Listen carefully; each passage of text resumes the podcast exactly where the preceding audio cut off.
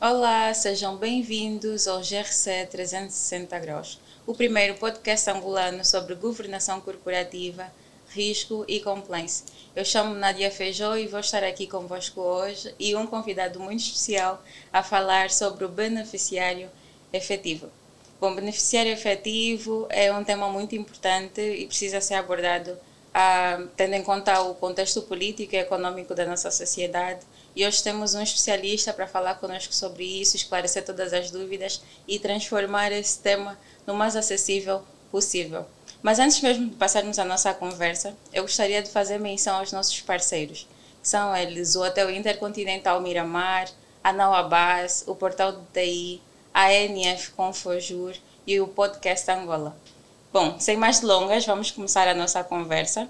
E eu vou aqui apresentar o nosso convidado, mas só em miúdos, ele vai falar muito mais sobre ele, vai falar um pouquinho sobre a sua carreira e, e, e fazer uma apresentação mais completa. Temos aqui conosco o Dr. Oswaldo dos Santos, Oswaldo Pedro dos Santos, que é advogado especialista em branqueamento de capitais e vamos conversar hoje sobre beneficiário efetivo. Dr. Oswaldo, seja bem-vindo ao GRC 360 Graus. Muito obrigado, Nádia, pelo convite e pela oportunidade de falar sobre temas que me apaixonam, se calhar eh, cada vez mais interessam a, a nossa sociedade. Muito obrigado. Nós é que agradecemos pela disponibilidade e por ter aceito o nosso convite para estar aqui conosco hoje. Bom, primeira pergunta. Vamos aqui começar o que, qual é a sua, qual é o conceito, né? Qual é a sua perspectiva, o que é que entende sobre governação corporativa, risco e compliance? Este programa é sobre governação corporativa, risco e compliance. Nós não podemos falar partir logo para o tema principal, né, sem trazer aqui a perspectiva do nosso convidado sobre governação corporativa, risco e compliance. Então, qual é a sua opinião? já referi que cada um desses temas está, está interligado entre si. É? A governação corporativa, o, o risco, o compliance e, e, depois o que vamos falar a seguir, é, que é o tema do beneficiário efetivo, são temas, passa aqui o pleonasmo, todos interligados. A governação corporativa nada mais do que a forma como as sociedades uh, ou as pessoas coletivas, hoje podemos falar de pessoas coletivas uh, no geral, uh, antes o tema começou com empresas, né? pessoas coletivas, direito privado, sociedades comerciais, para sermos mais precisos, e hoje fala-se de governação corporativa de uma maneira mais abrangente, incluindo também entidades públicas diferente de só empresas, de só sociedades comerciais. É a forma como uh, as pessoas coletivas são uh, dirigidas, são governadas, são geridas. Uhum. E quando falamos da, da, da, gestão das pessoas coletivas, uh, da gestão das empresas, colocam-se os outros dois temas tema da conformidade, compliance, e o tema do risco. Pois. Uh, a gestão deve sempre olhar para o risco. Uh, cada entidade, cada sociedade comercial, cada pessoa coletiva, dependendo da atividade que desenvolve, está exposto a um determinado risco cada pessoa coletiva, toda a sociedade comercial deve cumprir regras, deve cumprir normas, deve seguir procedimentos. Então, isso é a história do compliance. Pois. Daí termos dito que está tudo ligado. Significa que os gestores de pessoas coletivas devem avaliar o risco da sua atividade para conseguirem minimizar o impacto da, da verificação dessas situações de risco e também devem cumprir procedimentos, devem cumprir normas, devem cumprir uh, a legislação, seja do ponto de vista uh, externo à pessoa coletiva. Sim. As normas jurídicas do Estado em que, que exercem a atividade sejam as normas internas. Regulamento interno, as normas de procedimento da própria, da própria sociedade ou da pessoa coletiva. Pois, essa questão das normas internas é muito importante, porque quando nós falamos sobre compliance, muitas pessoas ainda pensam que está intimamente relacionado apenas às normas externas, às normas emanadas pelos órgãos reguladores e pelo Estado de forma geral. Então, falar um pouquinho sobre essa questão das normas internas das organizações, eh, em sede de compliance, governação corporativa e boa gestão das organizações, é extremamente importante. Com certeza, com certeza. As normas internas eh, ajudam as sociedades a, a cumprirem o seu objeto social. É? as normas eh, externas, vamos ficar aqui com essa terminologia, são aplicáveis e aplicadas a todas as, todas as entidades. Mas, ao nível da empresa, precisamos definir como é que nós caminhamos, como é que nós seguimos o nosso caminho, como é, como é que nós fazemos para uh, cumprirmos com o nosso objetivo, para cumprirmos com o nosso objeto social. Daí a importância dessas normas, dessas normas internas também.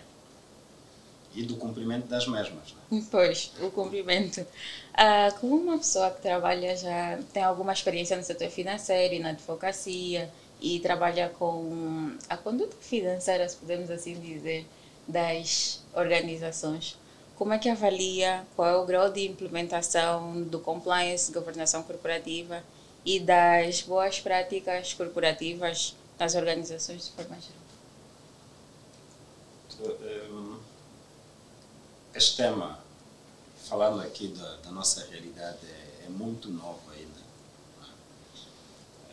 E ainda está muito restrito a determinados setores compliance, ao contrário de, daquilo que nós temos pensado, não está virado exclusivamente às questões de branqueamento de capitais, muito menos eh, ligado e virado para o setor financeiro. É? O compliance devia ser seguido, devia ser cumprido por todos nós, pela sociedade toda de maneira geral, pelas organizações todas, deviam ter normas, de, deviam seguir as regras de compliance, de conformidade, de cumprimento de normas, como dissemos, internas e externas. Agora, se pensarmos do, do ponto de vista uh, mais ligado ao, ao branqueamento de capitais, no fundo, o tema do branqueamento de capitais é que, que impulsionou uh, o início da, aplicação das regras sobre compliance na nossa realidade. Antes ninguém quase que se preocupava com, com estes temas, principalmente uh, as empresas uh, nacionais. Podia-se ouvir uma ou outra coisa, mas era muito ligado uh, às empresas que tivessem relação com empresas estrangeiras. Sim e se formos pensar nessa perspectiva, hoje cada vez mais ganha força, cada vez mais eh, percebemos e assistimos a, a, empresas, a pessoas coletivas, a tentarem implementar sistemas, programas de, de compliance. Estamos numa fase inicial, mas as perspectivas têm-se mostrado boas. Tem, conseguimos notar o crescimento da implementação dessas, dessas políticas de conformidade, destes programas de compliance, principalmente no setor financeiro, como disse, eh, muito por conta dos temas ligados ao branqueamento de que, que acabam por, por ser eh, exigências do ponto de vista eh, internacional. Hoje temos esses programas de compliance em, em implementação, em execução em muitas das das nossas sociedades eh, comerciais e principalmente do ramo financeiro. Pois. E, e para muitas sociedades ainda tem o tema, até pensam em, em implementar os programas de compliance, em trabalhar com compliance, prestar atenção, mas tem o, o desafio da do conhecimento, né, da aplicabilidade dessas normas e como é que vão aplicar, como é que vão fazer. Então, existem empresas específicas para falar sobre isso e para ajudarem esses empresários na implementação dessas medidas e na implementação do compliance. E uma delas é a NF Confojur. Quem tiver, quem tiver a precisar de alguma ajuda, né, algum apoio, alguma consultoria para a implementação desses programas de compliance, pode sim uh, contar com a NF Confogir, que nós vamos ajudar. E, e, certamente existem algumas outras. Né? No fim do dia, o que nós queremos é a implementação dessas boas práticas corporativas e que as empresas sigam todas as, as exigências né? e, e contribuam para a construção de um ambiente de negócios mais saudável para todos. Bom, vamos dar sequência à nossa conversa e entrar efetivamente para o tema do beneficiário efetivo, que eu sei que é um tema que o doutor Oswaldo gosta muito, que vai, o doutor Oswaldo gosta muito vai sentir muito mais à vontade. O tema do beneficiário efetivo, uh, eu gostaria aqui de fazer, eh, que, que fizesse uma espécie de direito comparado e nos, nos apresentasse o conceito e a gênese, a rácio da criação desse conceito. Né?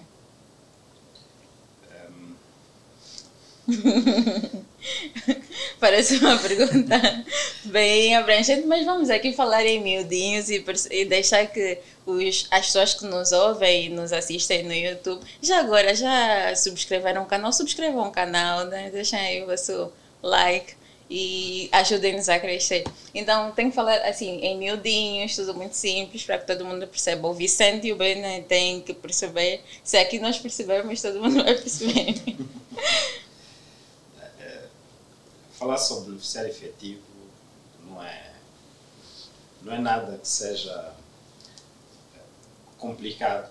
São questões, aliás, muito, muito simples e, e são muito importantes hoje, principalmente no que toca à prevenção e combate ao branqueamento de capitais. É? é, é, é importante também, do ponto de vista do fisco, termos direito fiscal também há, há, essa necessidade, essa importância de se conhecer eh, o beneficiário efetivo, o beneficiário último, eh, mas isso tem ganhado cada vez mais força por conta da prevenção e combate ao branqueamento de capitais. Eh, e, e de onde é que isso surgiu? O branqueamento de capitais, enquanto crime em que os, uh, os seus autores, os seus sujeitos tentam dissimular a origem ilícita de fundos, muitas vezes criavam estruturas para fugir a, ao escrutínio das autoridades competentes. Quando falamos de estrutura, eh, estamos aqui a pensar, e daí a ligação também com, com a governação corporativa e com, com risco de compliance, uhum. para fugirem desse escrutínio, criavam estruturas uh, muito, muito pesadas, de modo a esconderem os reais donos uh, das empresas, os reais donos uh, do dinheiro e dos ativos que muitas vezes eram usados, eram adquiridos de forma ilícita e inseridos ou incorporados no, no sistema financeiro vamos aqui pensar no indivíduo, uma pessoa singular, que seja sócio de uma empresa, que seja sócio de uma empresa e que crie, por via da sua empresa, uma segunda, uma terceira, uma quarta empresa e estas servirem então como um uh, instrumento para a lavagem de dinheiro. Está vendo? Seis empresas até chegarmos ao dono da última empresa, dona de todas as outras, seria muito difícil saber quem é de facto que, entre aspas, o criminoso. É? O indivíduo que pratica os atos, os atos ilícitos. E, e no limite, aqueles que, que, são usados, são instrumentalizados, acabavam por ser os penalizados. Mas hoje, com o branqueamento de capitais, com o tema da prevenção e combate ao branqueamento de capitais, nós queremos ir além disso. queremos ter, queremos eh, responsabilizar eh, os reais responsáveis. Por isso é que vamos atrás do beneficiário último. Vamos ver aqui um exemplo. E a, e a nossa sociedade Eu acho é que os fértil, exemplos são bons. É que o pessoal aqui está com cara é de fértil, paisagem, né? é Então, fértil nesse tipo de, de situações. Já ouvimos falar das procurações irrevogáveis. é? Aí, aí muitas procurações irrevogáveis. Há indivíduos que são donos de empresa, mas não são sócios formais dessas empresas. Ok? Então, se estivermos a investigar uma determinada empresa, o nosso foco será a empresa, pessoa coletiva e os seus sócios formais. Ok? Mas depois deixamos de fora aqueles que de facto beneficiam daquilo que a empresa gera, que é o indivíduo que tem uma procuração irrevogável. Para efeitos legais, não é dono da empresa, mas em termos de benefícios, em termos de ganhos, é o indivíduo que recebe, é o indivíduo que fica com as benesses dessa empresa. Quando nós falamos de beneficiário efetivo, ir atrás do beneficiário efetivo, no fundo é ir atrás daquele que de facto beneficia eh, daquilo que a empresa gera. E percebeu-se isso. As pessoas singulares perceberam que podiam criar essas estruturas complicadas e a responsabilização ficaria pelo que existe formalmente. Daí termos de ir atrás do beneficiário efetivo.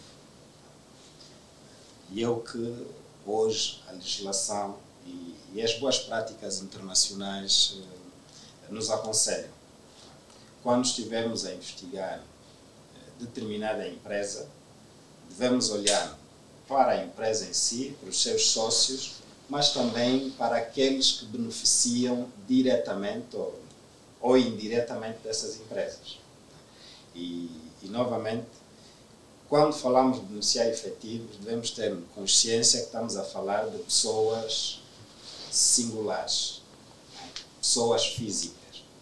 O beneficiário efetivo há de ser sempre um Osvaldo ou uma Nádia e nunca uma NF, por exemplo. ok. É importante deixar aqui essa nota porque ah, ainda há espaço, né, há margem para confundirmos se, se o beneficiário efetivo pode ser uma empresa ou uma pessoa singular. Então, deixar aqui bem claro: o beneficiário efetivo é sempre uma pessoa singular, não uma sociedade comercial. Exatamente. A outra coisa que precisamos deixar claríssimo é que o beneficiário efetivo não tem que ser sócio da empresa. Não tem que necessariamente ser sócio. Já falámos do tema da, das procurações irrevogáveis, mas também pode não existir procuração irrevogável. Eh, há situações, e, e nós cada vez mais vamos caminhar para isso, eh, nos países em que o mercado de capitais está, está desenvolvido, as bolsas estão desenvolvidas, muitas vezes o beneficiário efetivo acabam por ser os administradores, os gestores das empresas. Sim. Por quê? Porque o capital das empresas está de tal forma ah, disperso que quase ninguém consegue ter poder, eh, os acionistas, né? quase nenhum deles consegue ter poder sobre a empresa. Quem tem esse poder são os gestores da empresa. Então, tudo o que eles fazem eh, pode ser para benefício próprio. E quando estivermos à procura do beneficiário efetivo, o beneficiário efetivo eventualmente poderá ser o, o gestor, o administrador da empresa. Eh, o beneficiário efetivo também pode ser, imaginem, num fundo, as pessoas que eh, no fim beneficiam daquilo que o fundo faz. E nem sempre são eh, sócios ou, ou investidores desse fundo. Tá, eu já vou trouxe aqui o tema, o fundo. fundo. Como é que, como é, o que é um fundo, né? Para ficar bem mais claro, né? No caso, queria falar sobre fundos de investimento. o que é um Fundos de fundo? investimento. Pronto. Bem, isso é perguntar aos especialistas em, fundos, em fundos de, de investimento. Mas uh, os fundos, no, no fundo. pois. Os fundos são entidades ou pessoas coletivas uh, em que pessoas singulares ou, ou outras empresas uh, investem recursos uh, com vista a. Como é que eu digo? A, a, a obter depois benefícios. Não é? E é sobre esses fundos que nós aqui nos referimos. Já falamos de fundo, falamos de pessoas coletivas de uma maneira geral, para não estarmos a, a, a ir ao, fundo, ao fundo dos fundos. Pois. Depois Pois. fica sempre mais complicado. O tema de beneficiário efetivo aparece ou surge, né? E é, é tratado com algum, alguma propriedade na lei uh, 520, que é a Lei de Prevenção, Branqueamento de Capitais, Financiamento ao Terrorismo e Distribuição de Armas Massa, né? Assim, Proliferação. proliferação. Ou, também, quem pensa no nome de uma lei tão longa assim? Mas pronto, já passou. Prevenção ao branqueamento de capitais, financiamento ao terrorismo e proliferação de armas. De dist- é que- Enfim, já, já é desisti, já desisti. ficarmos pela proliferação, depois eh, já desisti. já se Então, onde é que se quer chegar. Pois, só para aquelas pessoas que gostam de anotar e, e saber de- devidamente onde é estão as normas, né, tá nessa, nessa lei e se olharem com alguma atenção vão conseguir encontrar mais subsídios sobre beneficiário efetivo. Bom, ah, nas outras realidades, né, especificamente na Europa, já existe um registro central do beneficiário efetivo, onde todas as pessoas coletivas vão para lá e colocam alguma informação sobre os acionistas, essas informações essenciais. Aqui para nossa realidade, né, para nossa sociedade, já existe alguma entidade parecida ou se precisamos saber sobre alguma informação ah, de uma sociedade, temos necessariamente que recorrer ao Diário da República, à certidão comercial. Ah, tem alguma plataforma assim parecida com essa que existe em Portugal? Vamos, vamos antes, antes de chegarmos ao ponto, Pois. eh, fazendo aqui a distinção novamente entre beneficiário efetivo e acionistas. E Ah, acionistas. Mas eu também gostaria de dar nota que ser beneficiário efetivo de uma organização não é necessariamente uma coisa má. Não é mau fazer, ser o beneficiário efetivo de uma organização. Porque quando se fala de beneficiário efetivo, pensa-se logo em branqueamento de capitais e as pessoas querem fugir. Não, não é mau. Quem me dera ser beneficiário efetivo de umas tantas organizações. Então pode, pode continuar, doutora João. o- tema aqui é de ser sempre a legalidade ou não, a ilicitude ou Sim. não dos, dos atos que se praticam. é? Sim. Eh, Então, eh, voltando ao tema do beneficiário efetivo e do, do registro, conforme co- colocou, temos é que distinguir primeiro o beneficiário efetivo de- de- dos acionistas. Sim. E referi-me que, relativamente aos acionistas de, de pessoas coletivas, nós temos já implementados mecanismos que nos permitem, eh, se calhar com alguma facilidade, saber quem são eh, os sócios de, de pessoas coletivas em Angola. Principalmente para as sociedades eh, por cotas. Não é? Quando se tratam de sociedades anónimas, a É realidade é, é- é diferente, Uhum. mas para, para saber eh, acerca de, de sócios de, pessoas coletivas, eh, facilmente conseguimos acessar as bases de dados do, do Ministério da Justiça e consegue saber Consegue-se facilmente, doutora João. facilmente. E por cá a exigência de registro destas, eh, destas pessoas. Quando se vai constituir uma sociedade, tira-se nota dos acionistas ou dos sócios e também dos, eh, dos órgãos sociais. Eh, eh, A, a preocupação aqui está muito voltada ao beneficiário efetivo, porque quando, como dissemos no início, o beneficiário efetivo é alguém não formal. Pode ser não formal. Não precisamos de formalizar o beneficiário efetivo. ok? Eh, A Nádia uh, a qualquer momento pode ser beneficiária efetiva de uma, de uma pessoa coletiva da qual não faça parte, como acionista, como, como gestora, e, e acabar sendo beneficiário efetivo. Então, daí, daí esta, esta preocupação. Sim. Esta possibilidade uh, de não formalização do beneficiário efetivo. Para fazer face a isso, e, e muito em função daquilo que, eh, que as boas práticas e principalmente o, GAFI eh, definiu, não é? o GAFI, as recomendações do GAFI eh, aconselhavam os países a, por exemplo, conhecer o beneficiário efetivo, falou aqui da Lei 5, 520, eh, se formos olhar para a Lei 520 e olhar para as obrigações das entidades sujeitas, reparamos que elas têm o dever de identificar os gestores, os acionistas e o beneficiário efetivo. Sim. Identificar o gestor e o acionista é fácil, estão registados. A dificuldade prende-se com o beneficiário efetivo.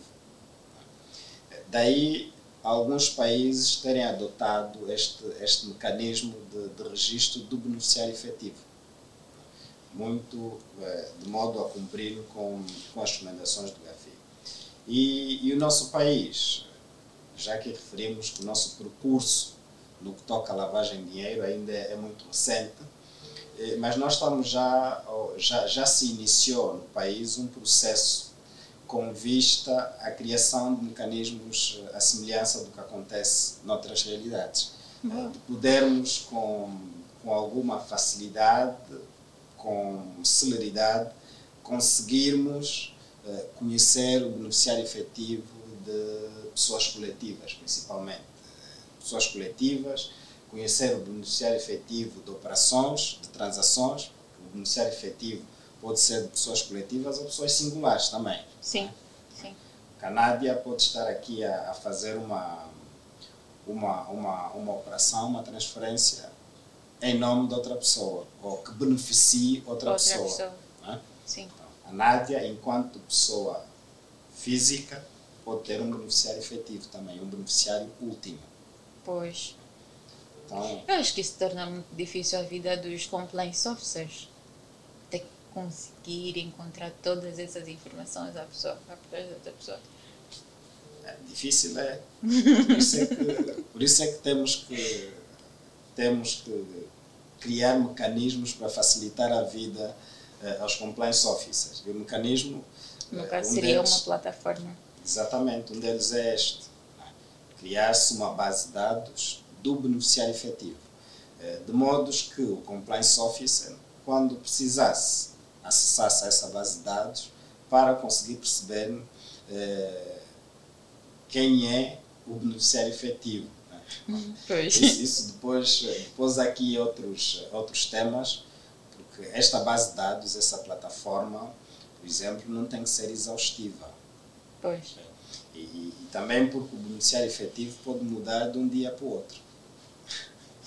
Hoje pode ser um, amanhã poderá ser outro. Então, para início, precisamos definitivamente desta plataforma, mas ainda assim eh, há de sempre ser necessário alguma, eh, alguma sensibilidade na recolha da informação, na análise da informação, para se conseguir perceber quem de facto é o beneficiário efetivo. Depois tem outro, tem aqui outra situação, está ligada à plataforma de registro do beneficiário efetivo. Poderá acontecer pessoas uh, registarem-se enquanto beneficiário, beneficiários efetivos e no fundo não serem. Mas é preciso muita má fé. Isso não é compliance. Quando tivermos a plataforma, por favor, não se registrem se não forem beneficiários efetivos de nada. Uh, mas pronto. Ah, Estamos Fiquei perdida aqui na conversa e a pensar sobre essa coisa do registro e a plataforma. Ah, pois, já estamos aqui a falar há algum tempo sobre beneficiário efetivo, já falamos sobre a lei, mas qual é o impacto real né, na economia, impacto real no cidadão normal na vida do cidadão normal que não percebe nada sobre esses temas de governação corporativa, risco, compliance, né? como é que isso vai no fim do dia impactar a vida, as nossas vidas em sociedade, pronto. Nós estamos aqui a falar de, de situações que muitas delas configuram crimes.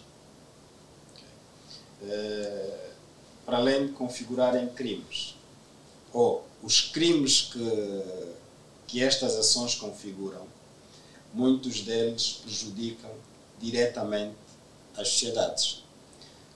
Podemos pensar aqui no, no crime de corrupção, uh, no desvio de fundos públicos.